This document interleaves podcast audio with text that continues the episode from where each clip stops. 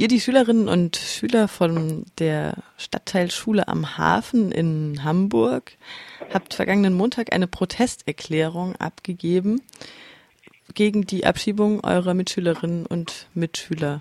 Wie ist das abgelaufen? Erzähl erst mal, wie, wie sah das aus? Es war von uns aus eine sehr spontane Aktion. Also wir haben am Mittwoch sozusagen erfahren, dass eine Schülerin aus unserer Schule eine Abschiebung erhalten hat. Und wir wussten dadurch, dass sie sehr wenig Zeit nur noch hat, dass wir schnell handeln müssen und haben dann, dann auf den darauffolgenden Montag eine spontane Demo organisiert. Die ist dann in einem unserer Standorte abgelaufen. Wir haben in den Schulen, also wir sind in den, äh, wir haben vier Standorte und sind in den Klassen durchgegangen und haben die Schüler von dem Fall erzählt, weil oft wird sowas gar nicht weitergetragen oder die Schüler erfahren sowas überhaupt nicht.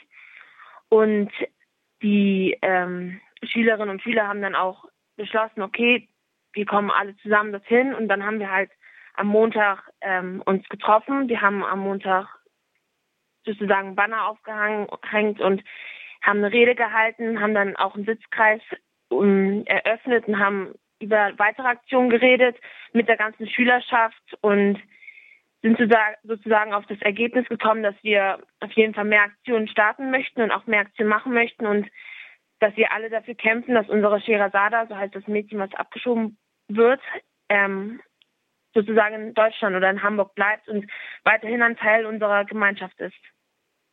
Wie sieht euer weiteres Vorgehen denn aus? Wendet ihr euch auch an höhere Behörden vielleicht?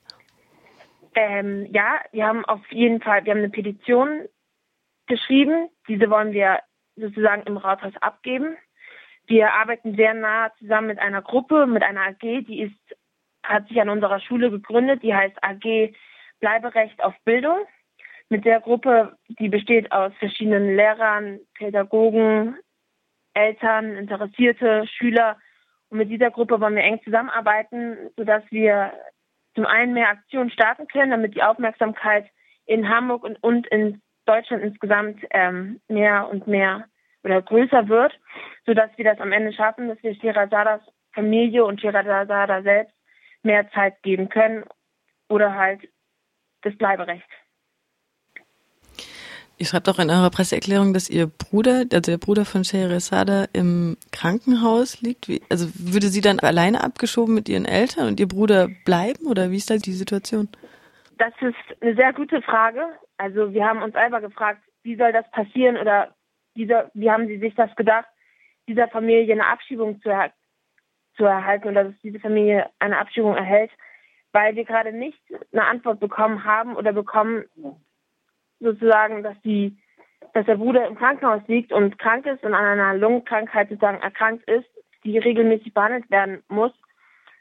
Aber die Familie hat noch keine Antwort darauf bekommen, was mit dem Bruder wird, ob der hier alleine zurückbleibt oder ob er mitkommen muss und in Serbien weitergucken muss, wie sein Schicksal aussieht. Kannst du noch was zu dem, wie hast du es genannt, Bleiberecht auf Bildung sagen? Ich glaube, ihr habt was geschrieben, dass niemand während der Ausbildung abgeschoben werden darf. Ist das richtig? Genau. Wir haben sozusagen ein paar Forderungen. Unsere erste Forderung ist, dass Schülerinnen und Schüler nicht mehr Schülerinnen und Schüler nicht während des laufenden Schuljahres abgeschoben werden dürfen und dass sozusagen das Recht auf Bildung, was jedes Kind in Deutschland hat, dass dieses Recht auch für jeden gilt. Also egal, ob der Status nicht sicher ist oder ob die einen deutschen Pass besitzen.